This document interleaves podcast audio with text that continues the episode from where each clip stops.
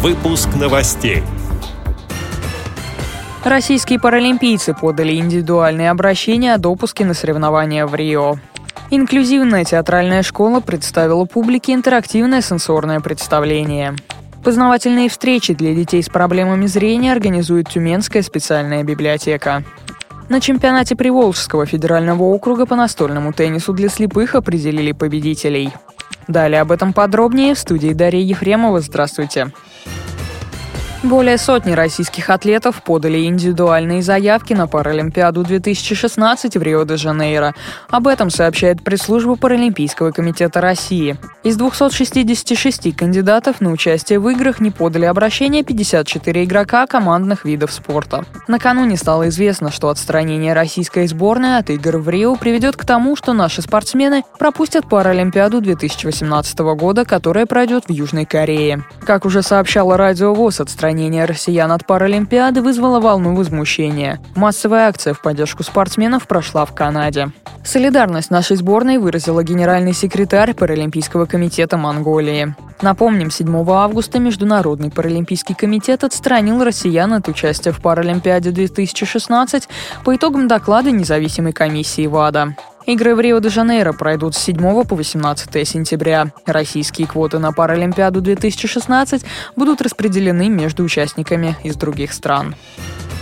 Чаепитие в волшебном лесу. Интерактивное сенсорное представление под таким названием показали публике инклюзивная театральная школа соединения и театриум на Серпуховке. Выступление было создано по итогам мастер-класса британского режиссера Тима Веба, одного из основателей сенсорного театра в Великобритании.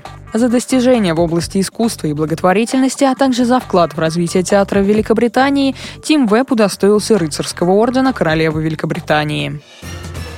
Тюменская областная специальная библиотека для слепых проводит серию встреч для слабовидящих и незрячих детей. В рамках одной состоялся показ мультипликационного фильма с тифлокомментарием и субтитрами. Также в регионе реализуется проект «По зову сердца». Он направлен на привлечение внимания общества к проблемам детей с инвалидностью. Площадкой для проведения очередного мероприятия стала Тюменская областная специальная библиотека для слепых. Дети и их родители услышали вариант прочтения русской народной сказки «Кот, петух и лиса». Библиотекари познакомили ребят с тактильными рукодельными книжками и игрушками и книгами с занимательными заданиями. Определены победители второго открытого кубка Приволжского федерального округа по настольному теннису для слепых.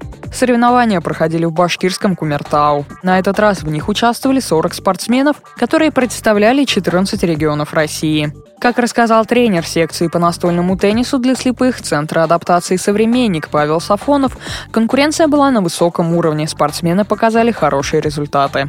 Очень отрадно, что появились новые регионы, это Тюмень, Омск, которые впервые приняли участие в таких вот всероссийских соревнованиях, хотя у нас и Кубок ПФО, но он открытый, и на нем собрались лучшие спортсмены со всей России, все первого по восьмое место, которые были в чемпионате России. Поэтому конкуренция была на высоком уровне.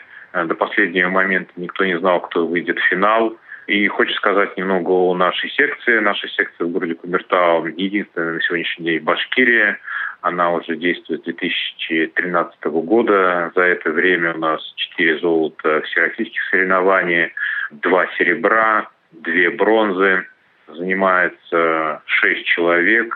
И отрадно, что в этом году у нас подошел, так сказать, созрел молодой участник Коваленко Вячеслав, который был самым младшим участником этого турнира. Ему всего 15 лет. Мы им гордимся и надеемся, что это будет наша подрастающая смена а, настоящим нашим чемпионом. В женском финале зрители наблюдали зрелищный поединок, итогом которого стала заслуженная победа Эльвины Насировой из Кумертау. Второго места удостоена Ирина Смирнова из Челябинской области, а третье место присудили Марине Галузовой из Московской области. В мужском финале равных не было Владимиру Полякову из Твери. Вторым стал Павел Малянов из Кумертау. Замкнул тройку сильнейших Владислав Лапченко из Калининградской области. Отметим также, что в адрес Паралимпийского комитета России участники соревнований по настольному теннису подписали письмо обращения, в котором выразили поддержку нашим спортсменам. С этими и другими новостями вы можете познакомиться на сайте Радио ВОЗ. Мы будем рады рассказать о событиях в вашем регионе.